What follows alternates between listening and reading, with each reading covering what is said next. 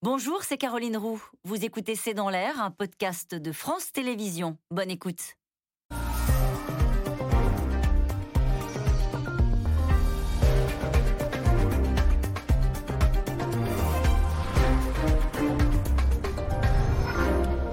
Bonsoir à toutes et à tous. Nous attendons vos questions SMS, Internet et réseaux sociaux pour alimenter notre discussion. Jour après jour, le gouvernement muscle son dispositif contre le variant Delta. Dernière annonce en date, un isolement obligatoire de 10 jours pour toute personne qui sera testée positif avec l'organisation de contrôle, de police, de gendarmerie pour le pass sanitaire. Si l'exécutif assouplit les délais pour les salariés des restaurants et les adolescents, les sanctions établies seront sévères. 45 000 euros d'amende et un an de prison pour les professionnels qui n'effectueraient pas les contrôles du pass sanitaire. Dans cette course contre la montre, le gouvernement veut frapper fort. Une méthode qui est l'une des plus strictes et qui surprend nos voisins, mais qui pour l'instant séduit une majorité de Français, même si cet après-midi, quelques mouvements de contestation au nom des libertés ont eu lieu à Paris, Nantes et Avignon. Passe sanitaire, la France sur la ligne dure, c'est le titre de cette émission. Avec nous pour en parler ce soir, Bruno Jeudi, vous êtes rédacteur en chef au service politique de Paris Match. À lire cette semaine l'interview du ministre de la Santé, Olivier Véran, sur l'été de tous les dangers, ainsi qu'une grande enquête euh, sur l'Afrique et la pandémie. Avec nous ce soir, Benjamin Davido, vous êtes infectiologue, directeur médical de crise et référent Covid à l'hôpital Raymond Poincaré de Garches. Euh, Patrick Martin-Genier, vous êtes spécialiste des questions européennes et internationales. Vous enseignez le droit public et constitutionnel à Sciences Po et à l'INALCO. Je cite ce soir votre ouvrage, L'Europe a-t-elle un avenir, publié aux éditions Studirama. Avec nous, Soisy Kemener, rédactrice en chef du service politique de Marianne, et Antoine Flao, euh, épidémiologiste en direct euh, de Genève. Je rappelle que vous dirigez l'Institut de santé globale de l'Université de Genève en Suisse. Je signale aussi votre livre, Covid, le bal masqué aux éditions Duno. Bonsoir à tous les cinq. Merci de participer à ce C'est dans l'air en direct. Euh, j'ai l'impression, Bruno Jeudi, que jour après jour, les sanctions, les, euh, les mesures sont de plus en plus fermes avec donc euh, ces deux, ces deux annonces de l'après-midi. Donc l'isolement d'un côté, 10 jours quand on est positif, et de l'autre côté, des sanctions assez fortes quand on est restaurateur notamment et qu'on ne contrôle pas le pass sanitaire. Oui, depuis lundi, on est passé avec l'intervention présidentielle.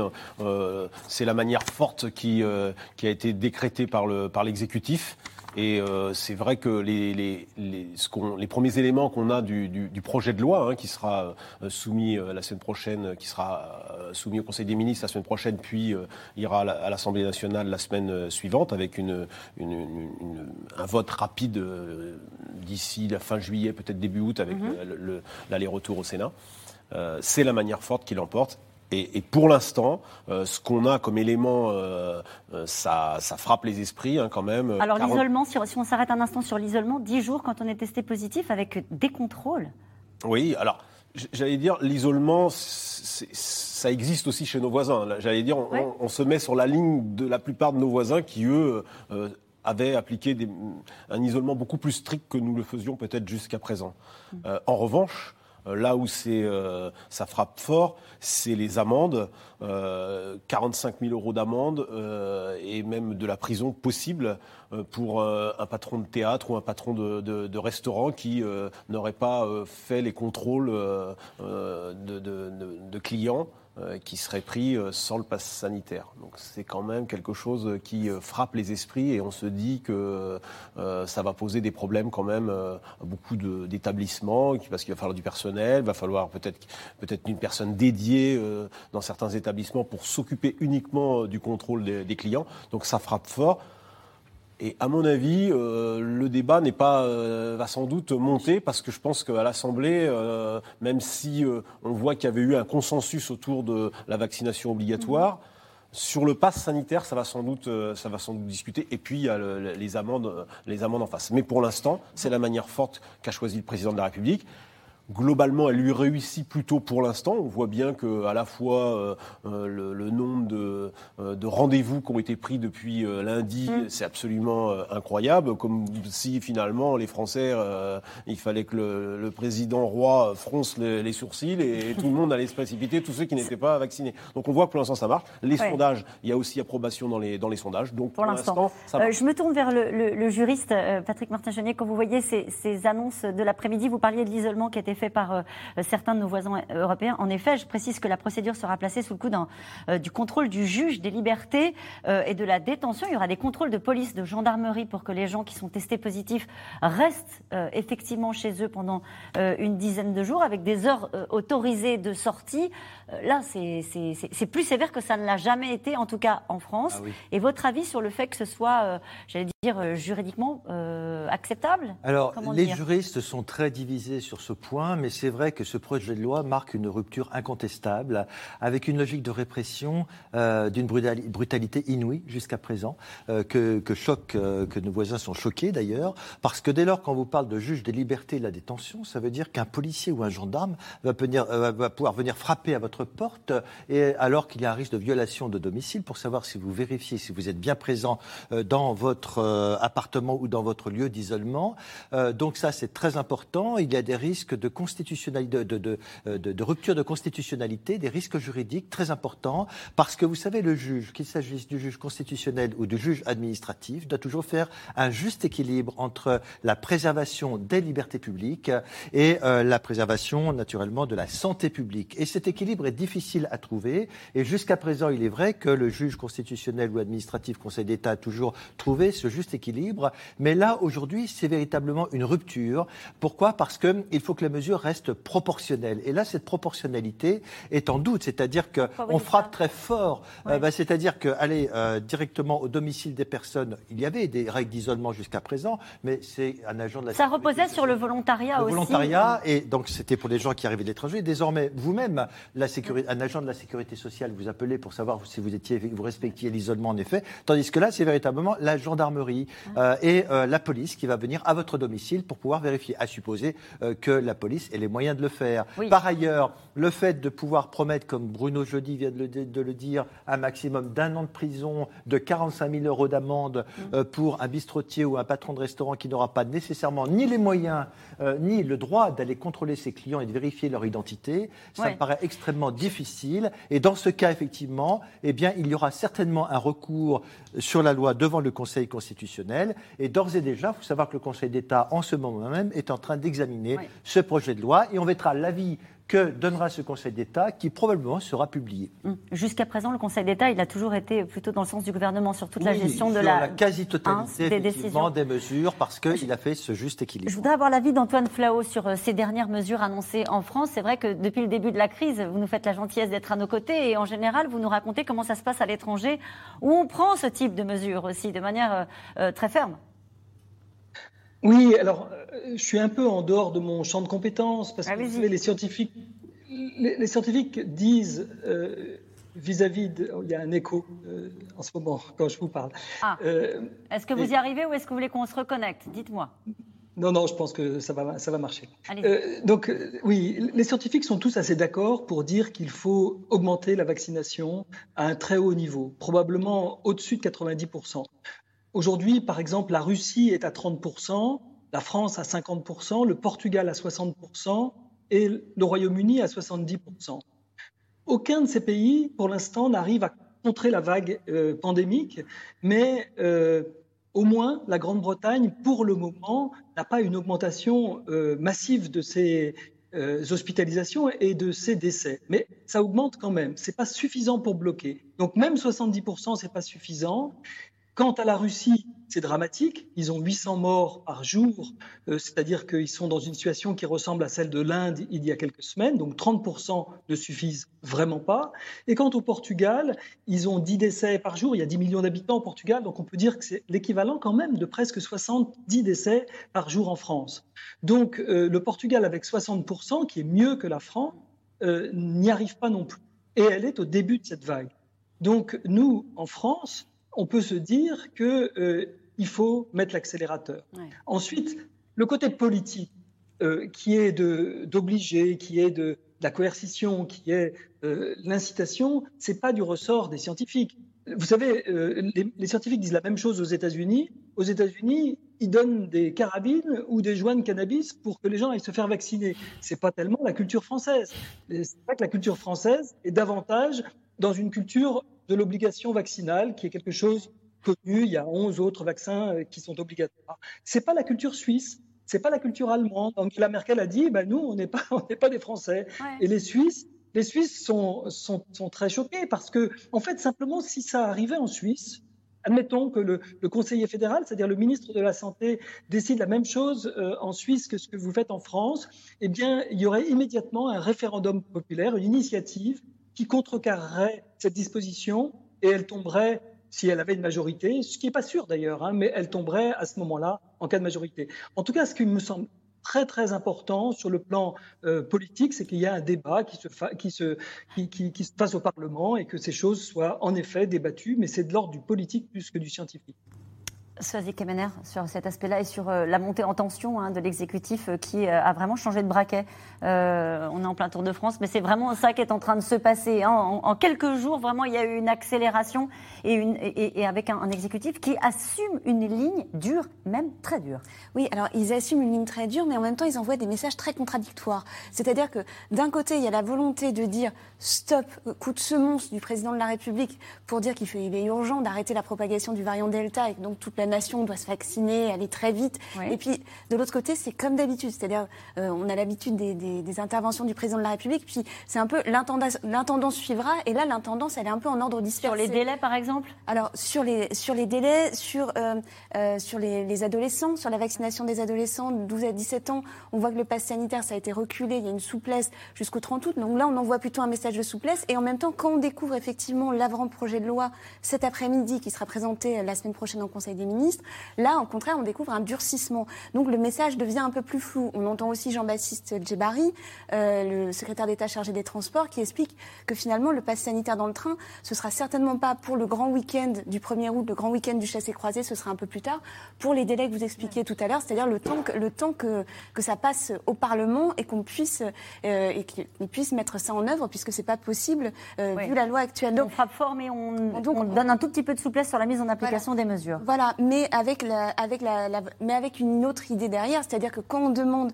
un pass sanitaire pour le 30 pour les adolescents, l'idée c'est que les adolescents soient vaccinés avant de retourner à l'école. Hein. Il y a toujours, il y a toujours. Et on va revenir sur toutes les questions qui sont posées par euh, la mise en application euh, du pass sanitaire, et on a beaucoup des questions euh, ce soir. Et dans le même temps, donc il y a tout ce débat autour de la faisabilité, autour de la question des libertés, et puis il y a ce qui se passe sur le front de l'épidémie, avec certains départements aujourd'hui qui passent dans le rouge. Je parle, je pense, des, aux Pyrénées-Orientales, en, je pense à la Haute-Corse, euh, une flambée dans la Somme avec neuf clusters qui ont été identifiés, euh, notamment euh, à Amiens.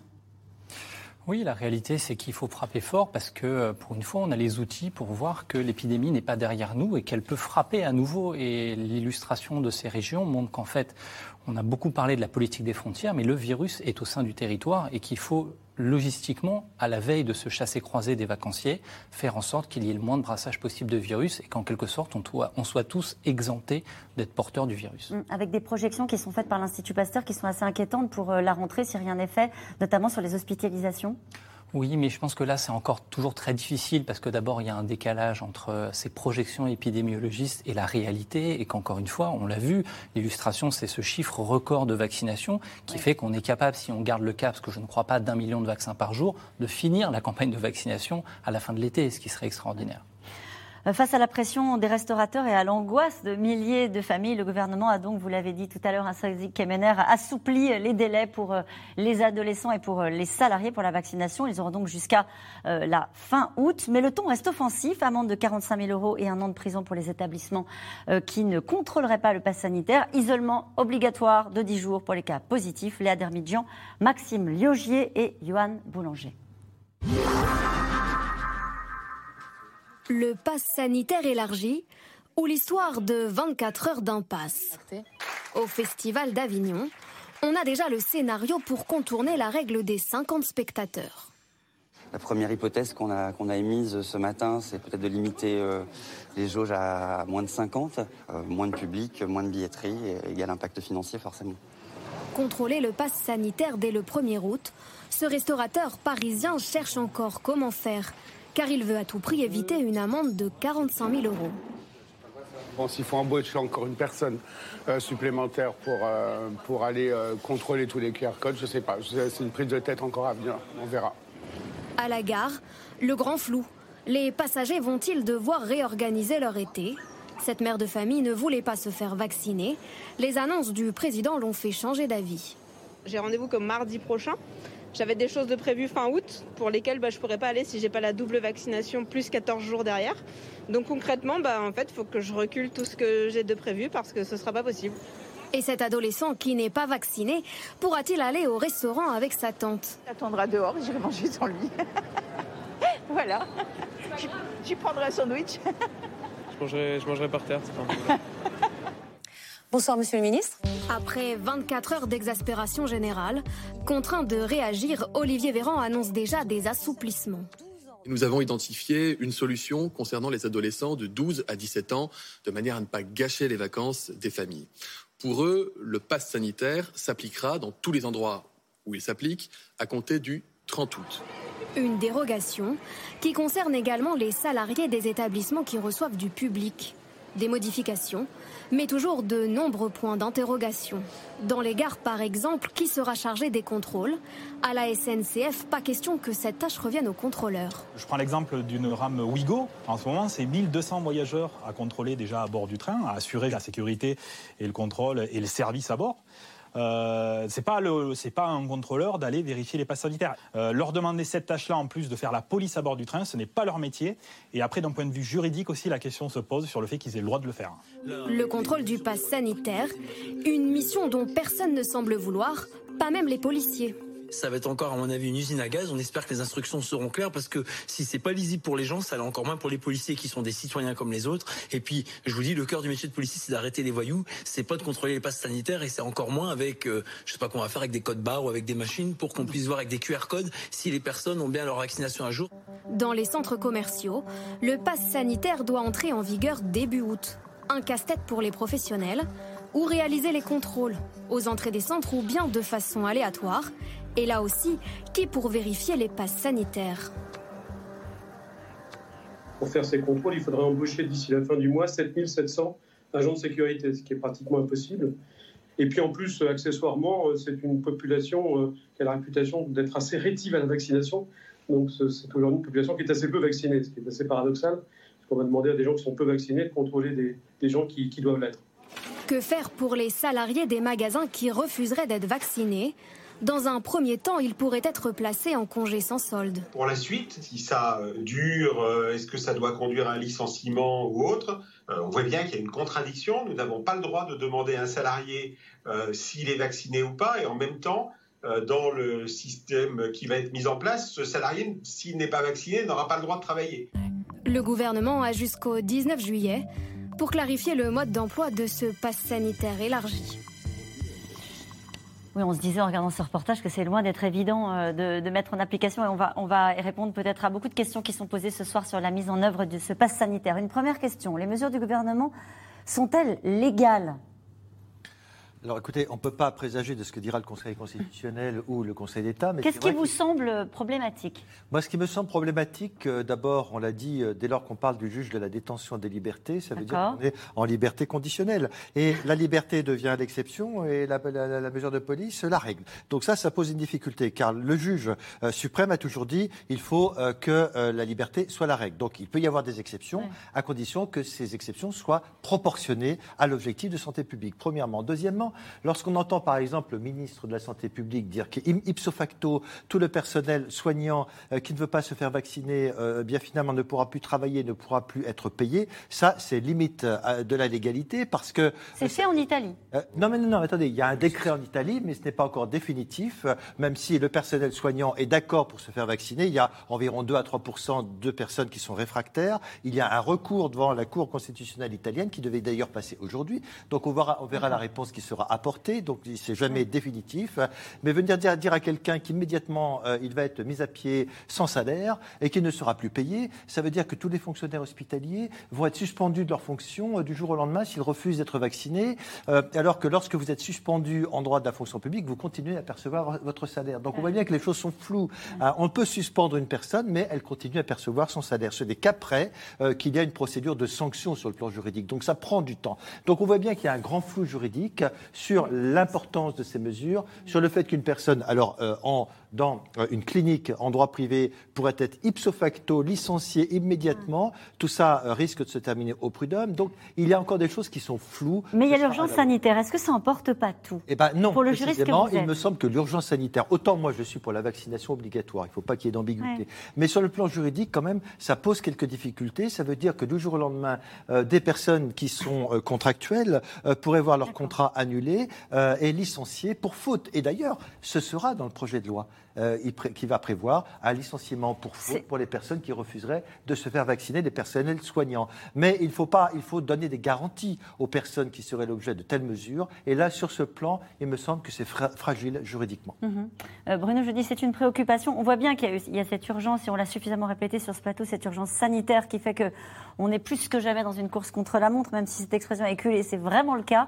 Euh, est-ce que ça, au sein du gouvernement, au, sommet de l'État, on a conscience qu'à un moment donné, il faut quand même que ce soit dans les clous de la légalité? Bien sûr, la question juridique est centrale, en fait, euh, dans les trois semaines, euh, trois semaines qui viennent. Pourquoi ça vient d'être, ça vient d'être rappelé. effectivement, il y a un projet de loi qui va être soumis au Conseil, au Conseil d'État, qui sera probablement, et je pense que le Premier ministre va lui-même prendre les devants et consulter et annoncer qu'il y aura, le texte sera déféré devant le Conseil constitutionnel pour être pour juger de sa conformité. Il y a un article, je ne sais plus lequel, de la Constitution, c'est Didier Mauss, qui est le grand constitutionnaliste qui est souvent consulté, qui dit que, au nom de la protection de la santé des Français, euh, la plupart des mesures ont été toutes validées jusqu'à présent. Et lui estime que, sur la base de ce qu'il sait, il pense que ça doit pouvoir passer. Alors c'est un débat euh, euh, de, de, de juriste. je ne suis pas spécialiste, mais c'est un point quand même qui évidemment fait que le gouvernement est confiant sur la, la, la conformité du projet, puisque euh, il y a le risque de censure quand même. Donc ça, c'est très important et qui peut amputer une partie du projet, voire même mettre en péril le projet. Il y aura une discussion très importante, euh, euh, y compris à la fin de l'été avec les députés. Rapide, importante, rapide, rapide, mais qui sera centrale. Mais le gouvernement, évidemment, a pris les devants, a d'abord, puisque ça fait 15 jours que c'est sur le tapis, a consulté aussi beaucoup de, de, enfin, comme ils font régulièrement, ils ont pris les devants avec le Conseil d'État. Donc moi, je pense que effectivement, il y a des points qui sont, qui peuvent poser problème sur la question de la vaccination obligatoire, en Italie, c'est vrai, la décision, on attend la décision juridique, mais ça a eu un effet électrochoc. Ils sont passés quasiment à 95 ou 96% des personnels qui se sont vaccinés. Ce qui, est, quand même le but. Ce qui est quand même le but. Après, le dernier point, les Israéliens qui ont voulu mettre aussi beaucoup de, coercition dans l'application euh, de mesures, ils ont reculé quand même sur pas mal de choses. Euh, il y a beaucoup de choses qu'ils avaient mis en œuvre et puis bah, euh, c'est difficile en fait à l'usage de, de, le mettre en œuvre. Alors on verra comment ça se passera en France. Sur le c'est vrai qu'il y avait dans ce reportage, on voyait aussi très bien la, le côté pratique de la mise en œuvre de ce pass sanitaire. vous avez travaillé, Benjamin Davidé, au moment de, de, Roland Garros, justement sur les conditions sanitaires de cette organisation, de, de cette manifestation. Euh, et vous me disiez, sans trahir de secret euh, avant l'émission, ça se faisait euh, de manière très facile en réalité. Oui, ça s'est fait de façon très fluide, avec le QR code, comme celui qu'on connaît, qu'on utilise lorsqu'on va par exemple badger une carte d'embarquement à l'aéroport, et puis qu'on de façon concomitante un contrôle de l'identité. Oui, absolument. On était, euh, on était scanné comme on utilise un scan, comme vous faites une douchette pour, le, pour vos courses quand vous allez à la caisse d'un supermarché. Et donc il faut ces équipements qui sont bien évidemment sans fil et qui fonctionnaient très bien, mais qui nécessitent d'avoir euh, des fils, une logistique, pour pas que finalement les gens euh, attendent les uns contre les autres. Et on parle de mesures qui vont être applicables notamment pour les, théâtres, les cinémas, dès la semaine prochaine. Oui, absolument. Ça va aller très vite. Ça, va aller extrêmement vite. Et puis à l'extrême, peut-être on reviendra dessus. C'est vrai que c'est compliqué de se dire que, alors qu'aujourd'hui on est en terrasse au restaurant et qu'on n'a pas de contrôle, et qu'on a bien démontré scientifiquement que le risque était minoré par rapport à l'intérieur, que ça soit la même règle à l'intérieur, à l'extérieur. C'est le cas pour l'instant. Euh, donc il y aura des contrôles à l'extérieur, en terrasse, du, du pass sanitaire, et vous êtes en train de nous expliquer que c'est peut-être un peu de zèle. Oui, je pense, et surtout, ça risque de rendre compliqué les choses, à l'instar de ce qu'on est en train de discuter, c'est-à-dire qu'on euh, va avoir une file pour l'extérieur, une file pour l'intérieur, euh, et finalement, on va être en situation de, s'agglutiner en extérieur, alors tant bien même que la problématique, à mon sens, n'est pas là. Donc je pense qu'il va falloir voir comment sur le terrain on adapte ça. Et à l'extrême, on pourrait l'adapter pour ces jeunes de, de 12 à 18 ans qui ont justement une dérogation jusqu'à la fin août, pour lequel on pourrait imaginer que quand vous n'avez pas votre passe, eh bien, vous êtes systématiquement en terrasse parce que le risque est beaucoup moins important et qu'on ne va pas vous mettre en intérieur avec une dérogation. sur tout ce qui est supermarché, là aussi, est-ce qu'il y, a eu des arbitrages qui ont été rendus? Est-ce qu'on va devoir montrer son passe sanitaire pour aller faire ses courses? Bah, Justement, ça, ça fait partie des zones de flou. Alors ça doit être réglé aujourd'hui, mais on ne sait toujours pas quels sont les centres commerciaux qui sont concernés. Est-ce que ce sont les immenses centres commerciaux Ça avait été le cas à une période de la, de la pandémie, euh, qui étaient fermés et pas les autres? Donc il y avait déjà, il y avait déjà un distinguo qui avait été fait, mais euh, on imagine mal, et c'est ce qu'on entend d'ailleurs au gouvernement, hein, que qu'on ne puisse pas aller euh, au supermarché ou bien dans des endroits où il y a des pharmacies, qu'il y a un blocage à l'entrée de ces centres. Et puis il y a la question de la mise en œuvre, la question des salariés. Donc ce sont des questions énormes, et on voit bien de toute façon que ce qui a été annoncé par Emmanuel Macron, la plupart des, mesures ne sont pas applicables immédiatement. C'est ça, ça paraît difficile à régler dans un délai voilà. si court. Donc on voit bien qu'il y a un grand débat national qui va s'ouvrir.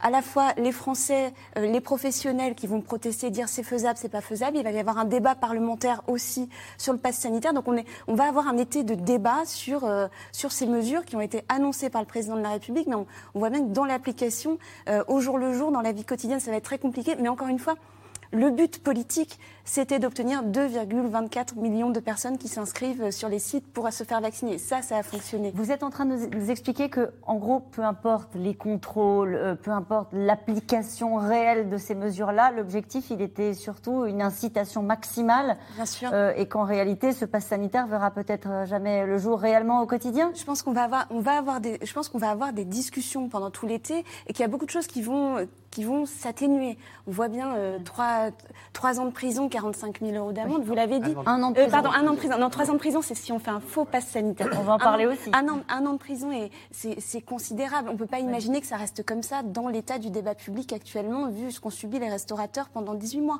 Donc tout ça va être discuté. Mais l'essentiel, ce que voulait Emmanuel Macron, c'était des rendez-vous, des rendez-vous, des rendez-vous, et ça, ça a fonctionné. Bruno Jeudi C'est-à-dire qu'il faut rappeler quand même le pari, euh, euh, l'objectif du président de la République, lui-même disant euh, tous les adultes souhaitant se faire vacciner doivent l'être avant la fin de l'été.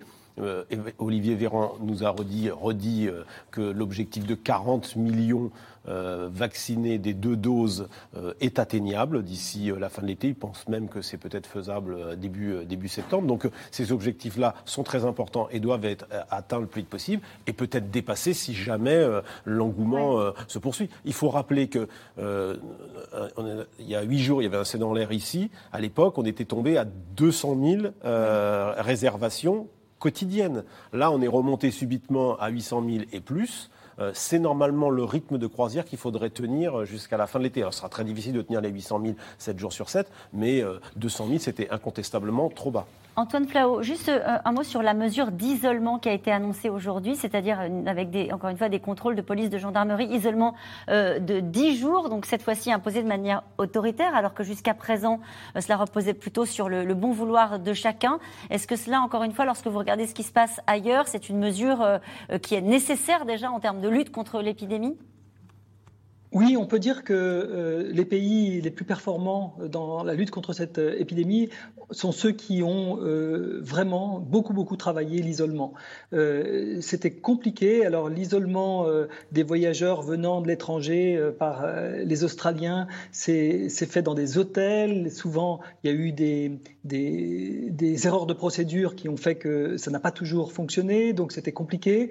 Les Japonais avaient des isolements très stricts c'est-à-dire que quand vous débarquiez à Narita, l'aéroport de Tokyo, si vous étiez positif, vous étiez testé d'abord tout de suite. Si vous étiez positif, vous alliez directement à l'hôpital. Si vous étiez euh, négatif, vous alliez en isolement, euh, en quarantaine. Euh, alors l'isolement, c'est quelque chose d'extrêmement important. c'était un petit peu le trou dans la raquette des Européens, pas de tous. En Suisse, on avait un isolement avec une forme de, de, comment dire, de sanctions euh, assez graves. Euh, on payait 10 000 francs, l'équivalent de 10 000 euros euh, d'amende si on était repéré en dehors de son domicile au moment de sa quarantaine. Et ça a été de nature, je pense, à faire respecter mieux ces, quarantaines. Quoi. Et, donc, en effet, avoir un isolement strict pour les personnes qui sont positives, c'est très important. Et finalement, je dirais que on, évite de confiner avec cela l'ensemble de la population, mais on confine sérieusement les personnes qui doivent. C'est vrai, vous avez raison de le préciser. C'est un peu un changement de stratégie. Euh, jusqu'à présent, on isolait, on n'obligeait pas les, Français à s'isoler, euh, ou alors encore une fois, c'était, euh, ça reposait sur des règles et le bon vouloir de chacun. Cette fois-ci, c'est l'idée de, contenir au maximum l'épidémie pour éviter les reconfinements locaux et, et peut-être scénario du pire, un reconfinement national. Oui, la meilleure façon de ne pas s'isoler, c'est d'être vacciné et donc d'être protégé. Et je crois qu'aujourd'hui, c'est justement le dog euh, a complètement, la doctrine a complètement changé. C'est on met en avant ceux qui sont protégés, ceux qui sont vaccinés. Et en fait, le reste évite justement un confinement généralisé pour laquelle il y a un coût euh, sanitaire, économique. Et puis, je rappelle, la prochaine étape à l'automne du déremboursement des tests, parce que ça vous y êtes, vous êtes favorable Certains, certains euh, médecins, certains scientifiques disent ben non, c'est un petit peu un problème parce qu'on aura du mal désormais à suivre euh, la pandémie si les tests ne sont pas remboursés, les gens ne vont pas se faire tester. Mais je suis pas d'accord avec ça parce que souvenez-vous, en février-mars, la règle, c'est que finalement on testait que les gens qui étaient les individus malades. Pour la plupart des maladies infectieuses, on ne teste pas en population générale. Ça veut dire que c'est le meilleur signal du contrôle de l'épidémie et ça on peut le faire uniquement une fois qu'on est largement vacciné. Et donc c'est ça la réalité. C'est-à-dire que son projet justement une perspective de succès et il faut s'en féliciter. Le test PCR quotidien, c'est qu'on a une stratégie où justement on ne contrôle plus la circulation du virus. Mmh. Alors ça c'est un, rappel. Alors on va parler de la situation en Tunisie. C'est la pire vague de contamination depuis euh, le début de la pandémie. La Tunisie qui avait été euh, très peu touchée jusque-là vient d'être classée par la France dans la liste rouge des pays à risque. Les hôpitaux depuis deux semaines connaissent un afflux euh, de patients inédits avec le plus fort taux de mortalité du continent africain, Ambrine Mbida et Sophie Gauthier. Dans le hall des arrivées de l'aéroport d'Orly, certains voyageurs sont là bien plus tôt que prévu, en provenance de Tunis. La famille Alves devait rentrer dimanche. Elle a dû revenir à Paris en catastrophe. On a vu que la, la, Tunisie allait devenir rouge vendredi, donc euh, suite aux préconisations de la France, ben, on a décidé de rentrer un peu plus tôt, donc on a dû écourter nos, nos vacances. Vous êtes déçus? Clairement oui. Mais voilà, euh, on laisse la place aux Tunisiens. Si on devait contracter le Covid, il est préférable de leur laisser la place et nous de revenir, euh, voilà, parce qu'on a la possibilité de, de, se soigner en France. Quand j'ai vu les contrôles de police le soir, j'ai vu les, la situation sur place qui a commencé vraiment à se durcir. Voilà, on a pris la décision très rapidement hein, de rentrer. La Tunisie, sur la liste rouge des pays à risque pour la France. Dès vendredi, les voyageurs non vaccinés ne pourront plus s'y rendre ou en revenir sans motif impérieux. Un test négatif de moins de 48 heures devra être présenté pour venir dans l'Hexagone et un isolement de 10 jours sera obligatoire sous peine d'une amende de 2000 euros. Pour les Français présents sur le sol tunisien, rentrer risque de devenir un casse-tête pour nous, euh, pour nous Français de l'étranger, euh, euh, ceux qui ont eu l'opportunité d'être vaccinés par des vaccins reconnus par l'Europe ben, peuvent partir sans problème. Ceux qui ont pu aller en France et faire vacciner, toujours pas de problème. Ben, les autres, c'est. on peut venir en tant que Français étranger, mais ça sera du confinement. 10 jours de confinement, ça n'a rien à voir avec une procédure d'auto-isolement. Il faut avoir la capacité de venir 10 jours, d'avoir la capacité aujourd'hui de se faire vacciner. Si l'épidémie flambe, c'est parce que les Tunisiens sont très peu vaccinés. À peine 10% de la population a reçu sa première dose, 5% ses deux doses. Alors le système de santé du pays est au bord de l'implosion. Dans cet hôpital, le service de réanimation est à saturation. Des patients sous oxygène à même le sol, des cadavres abandonnés derrière des paravents. On est dépassé. Pratiquement, c'est une urgence. On doit recevoir toutes les maladies. On reçoit presque 100% de Covid. On n'a plus de place. Les malades Covid et les malades en Covid, presque, ils consultent dans la même, euh, dans la même salle. Dans la plupart des hôpitaux, les lits manquent. Je ne comprends pas pourquoi l'hôpital a retiré ma mère de son lit aux urgences et l'a transférée dans une salle sans lit. Ma mère est dans une situation critique. Ils l'ont laissée sur un fauteuil roulant dans un coin comme un chien. La Tunisie connaît la pire vague depuis le début de la crise du Covid. Le variant Delta a fait exploser les contaminations. Près de 8500 nouveaux cas quotidiens. Le pays enregistre le taux de mortalité lié au Covid le plus fort du continent africain. 157 décès juste sur la journée de lundi. Un chiffre considérable pour ce pays de 12 millions d'habitants. Le gouvernement tunisien a pourtant tenté de contenir cette flambée épidémique. Couvre-feu à 20h dans tout le pays, confinements locaux, interdiction de quitter sa région sans motif impérieux. Tunisie, euh, au vu des taux d'infection, aurait dû être en, zone rouge déjà depuis quelques semaines. Je pense que le gouvernement a mis en place des, euh, euh, des, protocoles, mais qui n'ont pas été suivis. C'est-à-dire que en haut on fait des lois, en bas elles ne sont pas appliquées ou elles ne sont pas mises en œuvre. Quand on dit que c'est le couvre-feu et qu'on on peut être dehors à 10h du soir. Une crise sanitaire doublée d'une crise économique. Les rues, les restaurants, les hôtels sont désertés par les touristes. Le secteur est en berne. Les professionnels ont pourtant tenté de résister, mais l'évolution catastrophique de l'épidémie les en a empêchés. Pour aider le pays à faire face, la France va fournir à la Tunisie dans les semaines à venir plus d'un million de doses de vaccins. Le gouvernement tunisien, lui, a décidé de déployer l'armée pour vacciner massivement la population. Antoine Flao, cette question qui nous est posée ce soir, la flambée tunisienne est-elle révélatrice d'une campagne de vaccination insuffisante, insuffisante ou d'un manque de doses?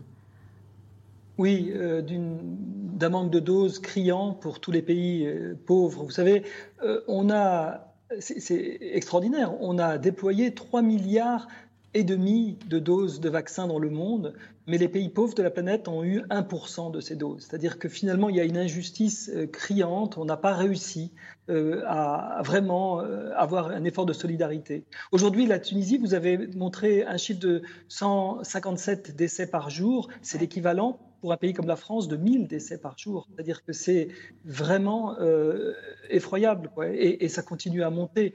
Donc euh, en effet, il y a une urgence, mais qui malheureusement euh, euh, concerne presque toute l'Afrique. Aujourd'hui, on, voit d'autres pays d'Afrique qui, le Maroc d'ailleurs a aussi une épidémie, euh, fait face à une épidémie, euh, toute l'Afrique du Nord, mais aussi l'Afrique du Sud et aussi l'Afrique subsaharienne. Donc, mm. c'est un continent très très peu vacciné. Il y a moins de 5% de la population vaccinée dans la plupart de ces pays. Et le voilà, le rappel à l'ordre, le, Benjamin Davido. Oui, absolument. D'une façon générale, l'Afrique est vaccinée environ à 1%. Il y a euh, l'hiver austral, alors que nous, c'est l'été continental pour l'Afrique du Sud. Et la réalité, c'est qu'aucun pays n'est exempt. On l'a dit, la dernière fois. C'est-à-dire que c'est, c'est une bataille mondiale, c'est une guerre mondiale. Et euh, ils n'ont pas les mêmes infrastructures. Comment voulez-vous, d'ailleurs, si demain on décidait euh, en Afrique de mettre en place un pass sanitaire comme on fait aujourd'hui en Europe? C'est extrêmement compliqué. Donc, je crois qu'on a un coup à jouer pour l'Europe peut-être se sortir le plus rapidement de cette crise pour pouvoir justement ensuite distribuer nos vaccins, et je l'espère un vaccin français bientôt, à ces pays aujourd'hui qui sont pris de plein fouet par la stratégie du médicament qui ne marche pas. Il n'y a pas de médicament efficace contre la Covid. Quand vous dites la stratégie du médicament, c'est-à-dire pour la Tunisie précisément? Bah, La stratégie de la chloroquine, classiquement. Hein. C'est ce qu'ils ont fait c'est ce que beaucoup de pays du Maghreb ont fait faute de mieux. Et d'ailleurs, au début, même la France a donné de la chloroquine parce qu'on n'avait pas de traitement, on n'avait pas de vaccin.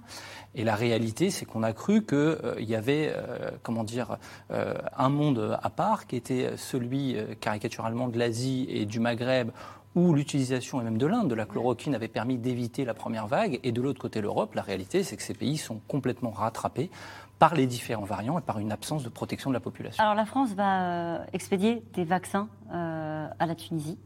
Oui, ça fait partie des... Euh, puisque la Tunisie a a lancé un appel au secours en fait. Hein. La situation euh, tunisienne est vraiment extrêmement euh, préoccupante. Ça a été, euh, ça a été dit par le professeur Flao. Et la France va venir en aide à un pays francophone ami avec des accords entre les deux pays. Donc la France l'a déjà fait. Hein. La France a déjà aidé l'Afrique. Ça, fait, c'est un, sujet qui est souvent revenu dans les, dans les interventions présidentielles. C'était d'ailleurs à l'ordre du jour du, G7, hein, la question de, de l'aide vaccinale pour euh, le continent, euh, le continent africain, avec Biden qui a fait, euh, qui a fait une annonce, ainsi que l'Union, européenne.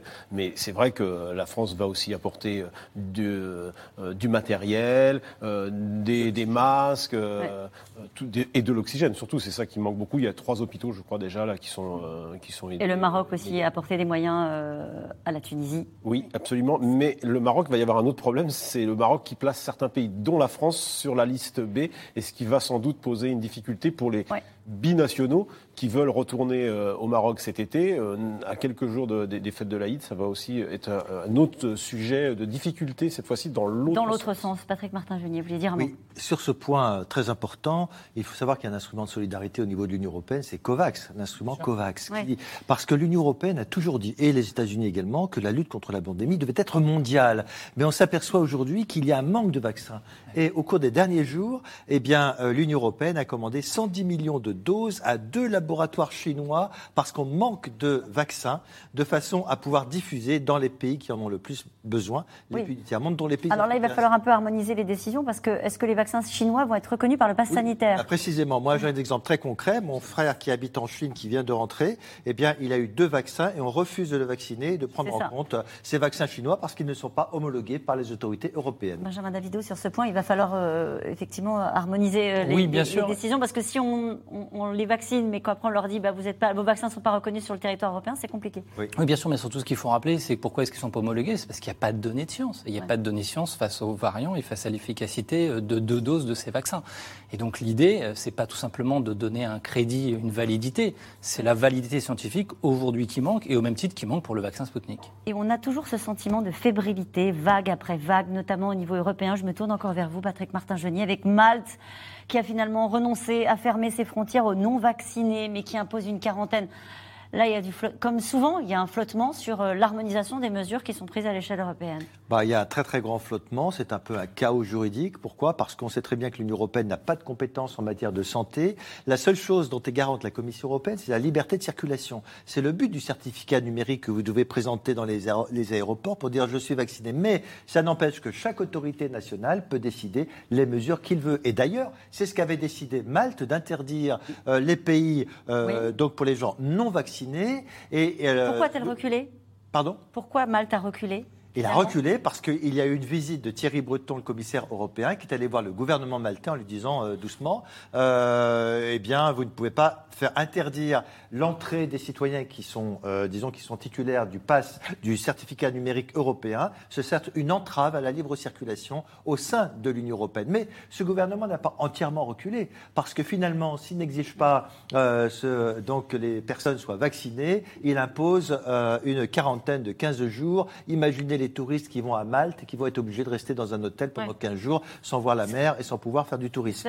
c'est la grande difficulté de la gestion euh, de cette crise. Hein. On a vu euh, la semaine dernière le secrétaire d'État euh, aux affaires européennes qui a dit il ne faut pas aller en Espagne, au Portugal. C'est-à-dire qu'on voit bien qu'on est tous en train de gérer ça de manière très nationale, comme on l'a fait depuis le début, avec cette difficulté des règles qui ne, sont, qui ne sont pas les mêmes, alors même qu'on est en grande période touristique et qu'on a dit aux Français partez, mais partez en Europe. Oui, c'est pour ça que c'était un peu contradictoire de la part de la France euh, de remettre en cause les décisions de Malte, tout en disant n'allez pas, euh, on vous déconseille d'aller en Catalogne ou, au Portugal. Donc c'est toujours le même problème, c'est-à-dire qu'ils ont réussi à se mettre d'accord pour les achats de vaccins, mais en revanche pour ce qui est de l'harmonisation, on voit bien dès qu'on commence à parler des frontières, ça, devient, ça redevient un sujet national. C'est un, un enjeu très important pour Emmanuel Macron, c'est qu'il va prendre la présidence tournante de l'Union européenne à partir euh, du début de l'année prochaine. Il va falloir qu'il trouve voilà des, consensus sur des, sur des sujets très forts. Et donc, il, doit faire très attention justement à ne pas froisser ses alliés. C'est pour ça que la, sortie de Clément Beaune sur, euh, sur, le, sur l'Espagne et sur le, sur le Portugal a, dû être rattrapée par Jean-Yves Le Drian qui, a dit non, non, mais on, on déconseille pas. Enfin, on ne dit rien, euh, on peut se déplacer, mais effectivement, c'est toujours la même question et le même problème d'harmonisation. Et là, on se retrouve avec une, une désharmonisation puisque maintenant, euh, Olivier Véran l'a annoncé hier, le certificat le pass sanitaire est effectif après deux vaccins plus une semaine, alors qu'en Europe, c'est deux vaccins plus deux semaines. Donc il y a un petit, il y a un hiatus là entre la position française et la position européenne. Olivier Véran a dit on va voir si on peut harmoniser tout ça. C'est encore une question d'harmonisation qui ne vient pas. Donc on peut considérer quelqu'un qui se fait vacciner, qui veut partir, qui pourra avoir un pass sanitaire en France, mais ne pourra pas passer les frontières avec ce pass sanitaire et redevra faire un test PCR. Donc, qu'est-ce qui va l'emporter, euh, Antoine Flau, le pass sanitaire européen ou le pass sanitaire euh, national? On voit bien toute la difficulté euh, d'établir des règles communes une nouvelle fois. Oui, en fait, euh, les, dirigeants européens ont refusé de donner des prérogatives euh, sanitaires fortes euh, à l'Union européenne. il y a bien un centre de contrôle des maladies hein, à Stockholm qui s'appelle l'ECDC et qui, en fait, ne contrôle rien du tout, comme on le voit, n'harmonise pas. On, on, voit par exemple que les Français disent le pass sanitaire maintenant, c'est au bout de 7 jours après la deuxième dose et non plus 15 jours. 14 jours, ce qui est le cas de tous les autres pays européens, sauf les Néerlandais qui disent c'est le jour de la deuxième dose. Enfin, il n'y a pas d'harmonisation et ça nuit évidemment beaucoup, euh, euh, y compris même à la compréhension du public. Euh, hmm. C'est contre-productif. Le, fait de vouloir fermer les frontières, c'est quelque chose qui a une logique. Hein. encore une fois, les pays les plus performants sont ceux qui ont verrouillé leurs frontières. le fait de dire on ne verrouille pas les frontières, on les laisse très perméables, mais uniquement aux gens vaccinés, ça a un vrai sens euh, scientifique et médical. Euh, c'est-à-dire, c'est d'éviter d'importer euh, de nouveaux variants. Comme l'a dit Benjamin Davido, il faut bien reconnaître que ces variants, ils circulent largement déjà dans le pays. Mais on n'a peut-être pas envie d'en apporter de nouveaux encore. Donc, en gros, vous nous dites, pardonnez-moi, je vous coupe, Antoine Flau, mais la, décision de Malte n'était pas absurde au point de vue scientifique ah, je pense que la décision de Malte était très logique sur le plan scientifique, surtout pour une île. Euh, une île comme Malte, euh, qui est d'ailleurs très vaccinée, euh, n'interdisait absolument pas à ses ressortissants de partir, puisqu'ils étaient vaccinés, et surtout ne voulait pas se faire recontaminer par des, des gens venant de l'extérieur pendant l'été. C'était très compréhensible sur le plan scientifique. Benjamin Davido. Oui, c'est la même histoire d'ailleurs à Gibraltar, on a oublié, mais où déjà 100% de la population, c'est une micro-île, avait été vaccinée il y a plus d'un mois. Et non, juste pour revenir sur, sur, ce sujet très sensible que vous avez soulevé, entre la différence entre le pass sanitaire français et le pass sanitaire européen, ça veut dire quoi? Ça veut dire qu'en fait, l'exécutif est pressé de donner ce totem d'immunité aux Français. Mais la meilleure façon de le donner, c'est tout simplement en rapprochant les doses au schéma original. Et je rappelle qu'avec le vaccin Pfizer, on peut faire sa deuxième dose au bout de 17 jours. 21 jours? 17 jours même. 21 jours plus ou moins 4, chère madame. Et donc on peut tout à fait gagner du temps là-dessus et se retrouver avec un pass délivré au bout d'un mois qui, rentre, dans les clous, qui rentre dans les clous européens puisque vous êtes à 17 jours, plus ou moins 15 jours. Et c'est dans ce sens-là, à mon avis, qu'il faut mettre le curseur pour que tout le monde s'y retrouve, en France, mais à l'étranger. Et très clairement, ça veut dire qu'on a besoin de plus de vaccins. On tourne toujours sur ce même sujet. Il faut frapper plus fort, plus vite. À défaut de pouvoir remonter le temps, il faut remonter le temps des doses. Plus de vaccins, on est d'accord qu'il n'y aura pas de problème d'acheminement de, de, doses. C'est plus du tout un sujet. Hein. Ça, ce n'est plus le sujet. Les doses, les doses sont là. Juste un point sur l'île. La Corse on l'a oublié, l'année dernière, avait voulu imposer le pass sanitaire? Il y avait même eu euh, un projet de délibération euh, devant l'Assemblée territoriale. Et à l'époque, ça euh, ça n'a pas été possible. Les Corses ont dû reculer sur cette décision. Mais finalement, le président de l'Assemblée territoriale avait plutôt été avant-gardiste sur la question, même s'il n'a pas pu l'appliquer. Un an de prison et 4 000 euros d'amende. Voilà la sanction dont a écopé un homme qui voulait prendre un avion en Belgique avec un faux test PCR. En France, la sanction peut aller jusqu'à 45 000 euros d'amende. Cela n'arrête pas pour autant, vous allez le voir, ceux qui proposent des faux sur euh, les réseaux sociaux, sur Internet. Euh, parfois, vous allez le voir aussi avec l'aide de professionnels de santé, avec l'aide de médecins. Walid Berissoul, Andrea Oliveira et Julien Launay. Dans les heures qui ont suivi l'allocution d'Emmanuel Macron, les recherches sur le web avec les mots-clés faux test PCR, faux vaccin ou faux pass sanitaire ont bondi. Et sur les réseaux sociaux, il suffit de quelques minutes pour trouver un revendeur. Des comptes anonymes, en forme de petites annonces, avec arguments de vente et prix affichés. 380 euros aux pièces pour éviter le vaccin. Nous prenons contact avec un faussaire en nous faisant passer pour un client intéressé.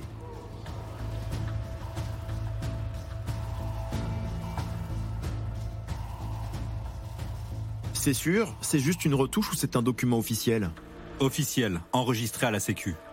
Combien de temps ça met pour l'avoir 48 heures max, mais en 24 heures, je peux régler ça. Au téléphone, nous allons découvrir que le trafiquant opère avec la complicité de vrais professionnels de santé. Toi, tu es intermédiaire, c'est ça en gros, pour bien comprendre. Et le médecin, lui, il est fiable ou il y a un risque pour moi derrière Il n'y a aucun risque, c'est un vrai centre de vaccination. C'est sur Lyon, c'est un médecin. Tu pourrais aller sur France Connect télécharger ton attestation, derrière, il y a le nom du médecin. Ils sont contre le, vaccin. Mais ils prennent des gros risques, non? Pourquoi la somme est de 380 Parce qu'ils prennent des risques incroyables. Et en même temps, ils font du business, c'est ça qu'ils peuvent se faire de l'argent. Ok, moi, moi j'ai aucun risque, moi t'as vraiment aucun risque. Tu sais que mon 200e pas, je crois.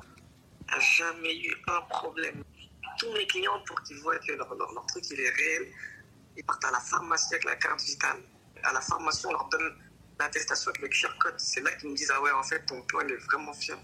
Je suis vraiment enregistré partout, tout est vrai. Et mais encore, il y en a, ils sont partis voyager, ils m'ont dit à l'aéroport, ils m'ont fait des vidéos, ça place. Nous déclinerons son offre, mais une question demeure. Comment les trafiquants obtiennent-ils ces sésames officiels? En fait, tout repose sur la bonne foi du professionnel de santé habilité à vacciner. Ce pharmacien, par exemple, a accès, comme ses confrères, à la base de données de l'assurance maladie. Nous avons la carte de professionnel de santé. Ça nous ouvre les droits de façon sécurisée. Si je dois rentrer dans ce schéma euh, de bandit, je peux rentrer dans l'outil et certifier que vous avez été vacciné. J'ai été approché à plusieurs reprises par des personnes qui m'ont demandé si je pouvais vacciner l'évier, c'est-à-dire balancer la dose de seringue dans l'évier et leur faire un, certificat de vaccination. Oser demander ça à un professionnel de santé, c'est quelque chose que l'on doit condamner fortement. En plus du certificat vaccinal, un autre document lui aussi est très convoité, notamment pour voyager, le test PCR. Le falsifié, c'est encourir jusqu'à 45 000 euros d'amende et 3 ans de prison pour usage de faux. Mais la méthode, elle, est à la portée de tous. Cet homme a accepté de nous la montrer. Je vais pouvoir venir effacer la date de mon vrai test PCR que je vais donc réutiliser. Et il me suffit de remplacer le, texte en mettant euh, une nouvelle date. Par exemple, je vais mettre euh, le 8 septembre 2021. Et quand je l'imprime, en fait, les petites imperfections qu'on voit ici, euh, qui sont en fait les endroits que j'ai remplacés, n'apparaissent pas du tout, parce que euh, quand je l'imprime, c'est du blanc sur blanc, donc euh, c'est parfait. Une combine qu'il a trouvée, dit-il, afin d'éviter de payer une centaine d'euros pour son test, lui qui voyage régulièrement entre l'Espagne et la France. Quand je passe la frontière, je suis un petit peu stressé. Très honnêtement, les vérifications sont, sont assez brèves parce qu'il y a toute une queue qui attend pour prendre l'avion. Le personnel de bord n'a pas le temps de, vérifier, d'appeler le laboratoire. Donc je sais que si le test est bien fait, il n'y a aucun problème.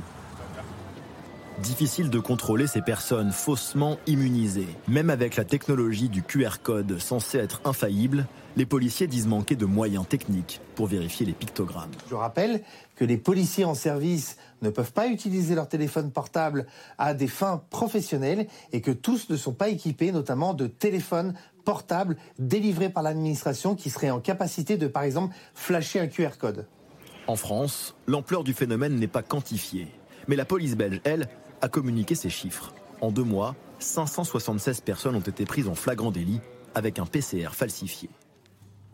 Votre réaction à, cette enquête, euh, Benjamin Davido? C'est malheureusement consternant et c'est inquiétant parce que je pense qu'il faudra à un moment donné qu'on supprime l'outil papier pour arriver à quelque chose de biométrique non falsifiable. Parce que malheureusement, je pense que la pandémie, elle est là pour durer. Biométrique, c'est-à-dire des empreintes digitales, par, par exemple oui, absolument. Comme vous avez le passeport biométrique maintenant qui a été remplacé depuis un certain nombre d'années. Euh, si vous voyagez pas mal aux États-Unis, peut-être vous l'avez déjà expérimenté, mmh. y, compris avec le contrôle au visage.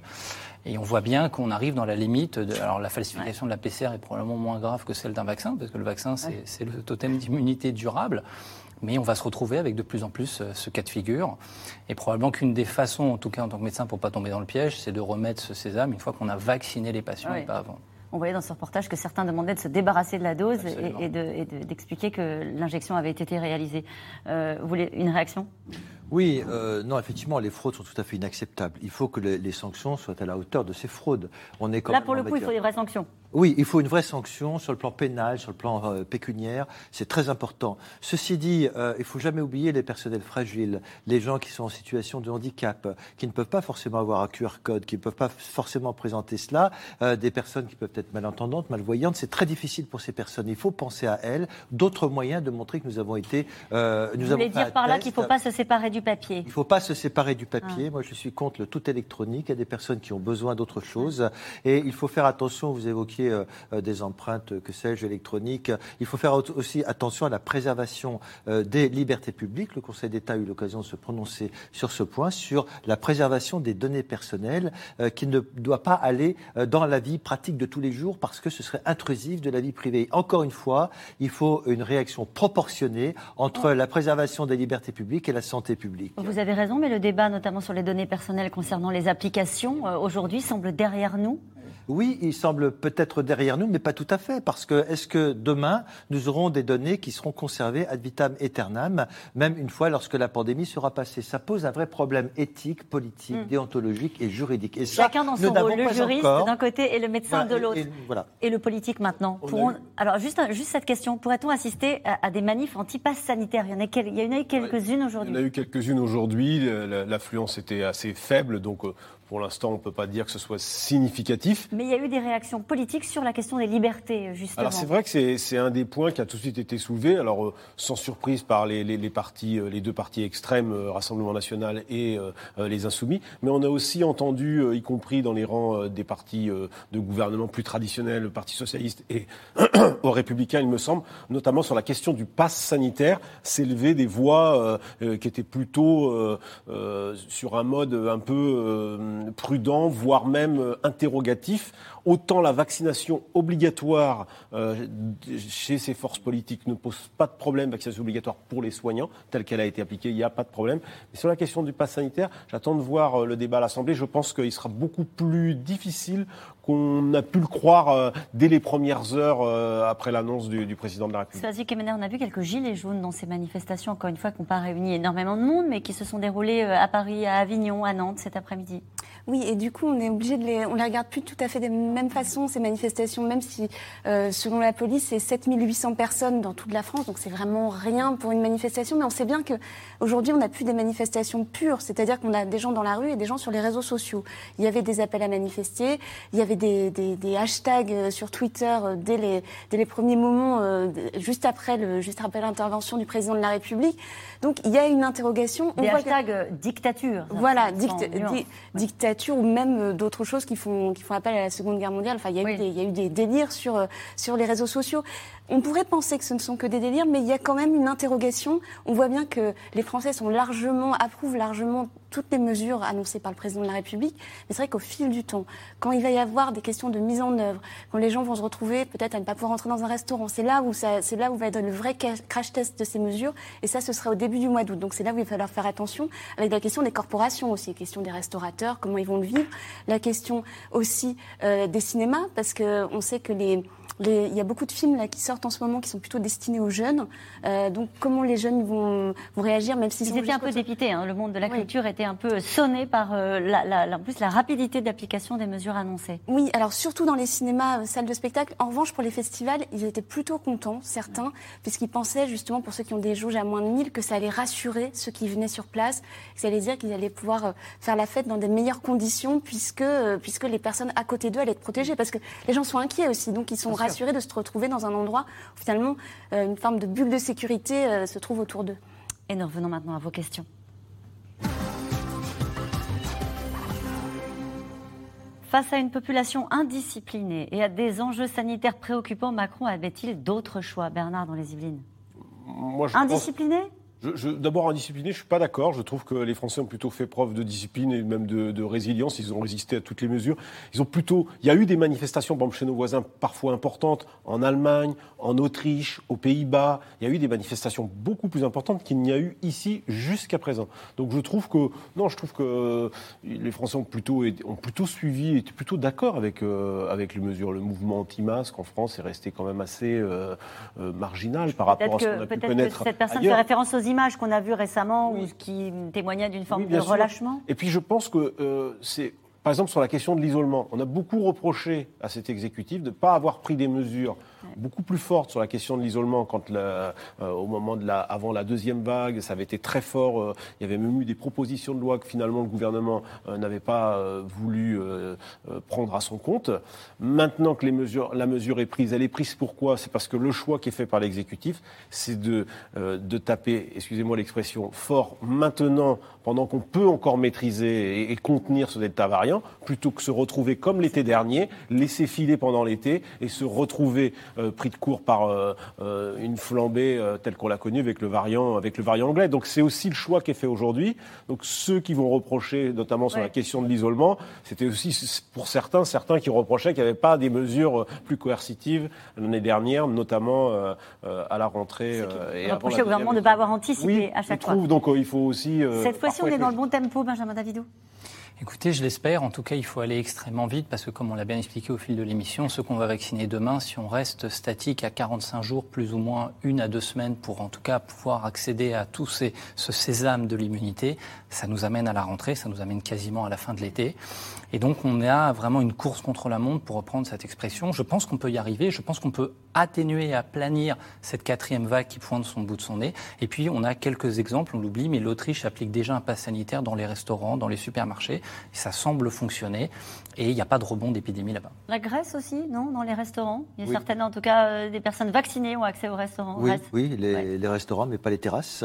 Avec la difficulté en France, euh, on est peut-être dans le bon tempo, mais euh, il y a aussi beaucoup d'entreprises qui exigent que leurs salariés reviennent sur place. Et donc, le RER, e le métro ne seront pas soumis au pass sanitaire. Donc, il y aura forcément des failles et des trous. Hmm. des trous dans la raquette. Antoine Flau, vous voulez dire un mot?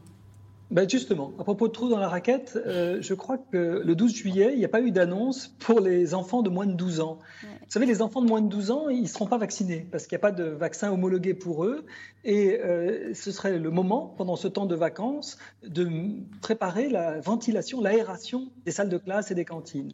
Et ces petits-enfants, ils seront sinon les seuls euh, qui vont rester à risque euh, de transmission et ça va nuire à leur éducation puisque les salles de classe, euh, enfin même les écoles vont fermer à chaque fois qu'il y aura des cas ou des, ou des clusters.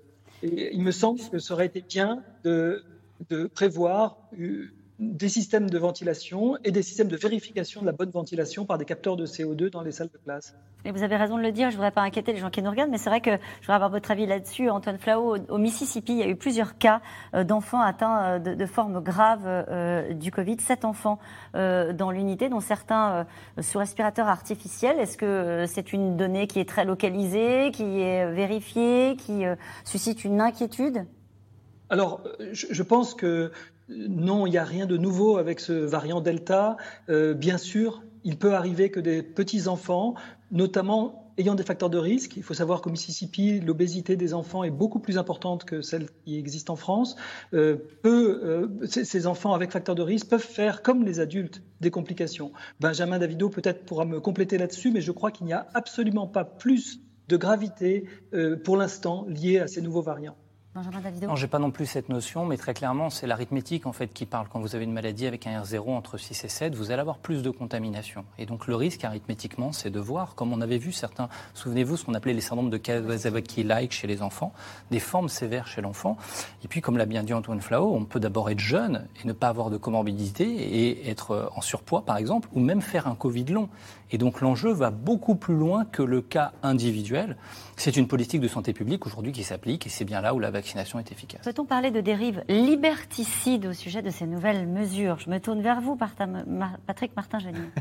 liberticide, le mot est peut-être un peu dur, mais c'est vrai que ce projet de loi présente une césure où on rentre beaucoup plus dans la répression, euh, dans euh, la sanction, alors que jusqu'à présent, on était plutôt dans l'incitation. Remarquez hier ce qu'a dit ou avant-hier Angela Merkel, elle a dit nous n'avons pas du tout l'intention de faire la même chose qu'en France parce que nous n'avons pas cette mentalité, cette culture. Donc c'est vrai euh, qu'il y a des atteintes à la liberté publique, mais qui sont très souvent légitimées par les juridictions parce qu'il faut faire le juste équilibre entre préservation de la santé publique et liberté publique. Il n'en demeure pas moins que ce projet de loi constitue une véritable césure parce qu'on rentre effectivement dans un projet bien plus axé sur la répression qu'avant. Cette question de Jean-Michel en Haute-Savoie, ne va-t-on pas créer une fracture importante entre les vaccinés et les non-vaccinés, Swazik Kemener? Oui, elle est en, elle est en train de, elle est en train de s'installer. Euh, on va la voir euh, précisément euh, à partir du, à partir du 21 juillet entre ceux qui pourront et ceux qui ne pourront pas. Il va, y avoir la, la, France qui n'a pas le droit et la France qui a droit. Et on sait qu'il y a une, une, une aspiration à l'égalité, une aspiration à la liberté, mais une, aspiration à l'égalité aussi très forte en France. Alors, Emmanuel Macron a décidé de passer outre pour des raisons évidentes qui sont des raisons sanitaires, mais c'est vrai qu'il y, a une interrogation sur la, la, manière dont le corps social dans son ensemble va réagir. Pour l'instant, on, parlait tout à l'heure des manifestations. Il y en a peu. On, est on commence à arriver au cœur de l'été, donc au creux de l'été. Donc peut-être que c'est le meilleur moment pour les mobilisations. Voilà, peut-être que ça ne va pas reprendre, mais il y a, il y a une interrogation. Il y a un gros point d'interrogation. Pourquoi n'y a-t-il pas euh, d'obligation vaccinale pour les policiers et les gendarmes? Il y a obligation pour les pompiers, c'est vrai, pas pour les policiers euh, et les gendarmes. Ça n'a pas été retenu dans la liste des, euh, des professions. C'est d'ailleurs été un peu plus large que ce qu'on pensait, puisque ça touche aussi euh, pompiers, aide à domicile. Ben, parce que mm, sans doute que le choix qui a été fait, c'est de privilégier les populations qui sont près de, des soignants, au fond. C'est ça qui est les établissements de santé, établissements EHPAD, garde malade à domicile et pompiers, puisqu'ils prodiguent, prodiguent des soins. Ils se sont, euh, l'objectif, c'était ces populations-là. C'est à peu près un million et demi euh, de, de personnes quand même. Donc, ils n'étaient jusqu'à présent pas euh, pour beaucoup. Patrick Martin-Genier n'a pas l'air d'accord. Bah, c'est-à-dire que la, police ne va pas se contrôler elle-même, elle a autre chose à faire. Mais c'est aussi un autre trou dans la raquette parce que ce sont euh, du personnel qui sont au contact des personnes fragilisées et elles-mêmes euh, peuvent recevoir le virus et le euh, propager. Donc effectivement, malheureusement, c'est une faille. Il y avait, d'autres professions qui ensuite pouvaient se retrouver dans la même situation. N'aurait-il pas été plus simple de rendre la vaccination obligatoire pour tous? C'est d'ailleurs une option, hein, Antoine Flau, qui avait été évoquée par le chef de l'État, on s'en souvient lundi. Ah, sur le plan euh, épidémiologique, c'est vrai que euh, la vaccination obligatoire pour tous, ce serait l'idéal. En fait, il est possible que la France euh, devienne l'un des premiers pays d'Europe à crever ce plafond de verre grâce à finalement une forme d'obligation vaccinale. C'est-à-dire que peut-être aujourd'hui, tous les pays plafonnent, hein, même la Grande-Bretagne a du mal à aller au-dessus des, 70%.